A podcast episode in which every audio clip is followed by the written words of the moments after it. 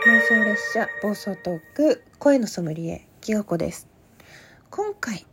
テイスティングさせていただいたのはゆいさん。あのゆいやぎちゃんとか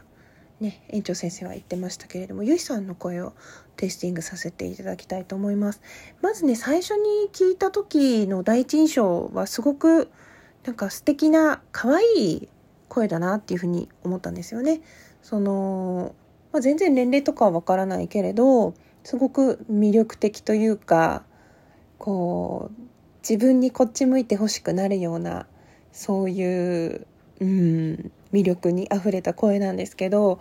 楽器で例えるとハンドパンっていうえっ、ー、とね半円状のドーム状の金属になんかちょっとペコッと平らになってる面があって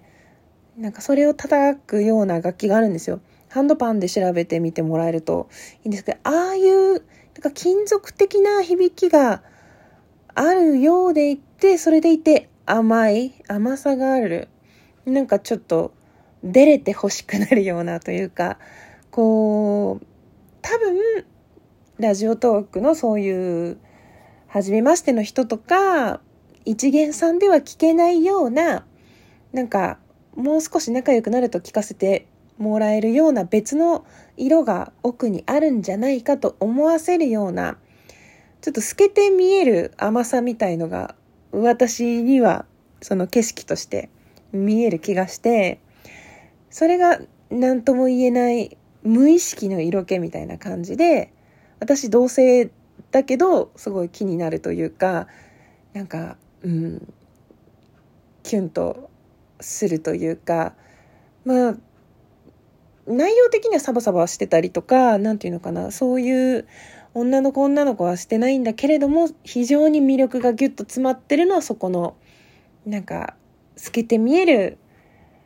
セクシーさというか、その甘さをもうちょっと自分が引き出したいみたいな気持ちにさせる。そこに、こう、魅力の秘密があるのではないかと、個人的には分析してしまいますね。うん。だからその金属的な響きがするっていうのも決してあの冷たいとか悪い意味ではなくて、どっちかっていうと神秘的というか、うん、そういうまだ仲良くない人にはこううっすら壁があるというか、まあそれは誰にでもあるんだけれども、うん、なんかその扉的な、そこを扉を開けたらもっと違う音になるんじゃないかみたいなそういう希望を抱かせてくれるような、うん、好きな声なんですよね。そんな風に見えました。ゆいさんのお声。はい、私のテイスティングはこんな感じです。ぜひゆいさんのね、ファンの方にも聞いていただいて、いやいや自分の思うゆいさんはこういうね、感じであるとかね、ぜひ、あの、テイスティングバトルではないですけれども、自分はこう思うとかありましたら、ぜひ収録で聞かせていただきたいですし、お便りでのご感想などもお待ちしております。最後まで聞いてくださって、どうもありがとうございました。きがこでした。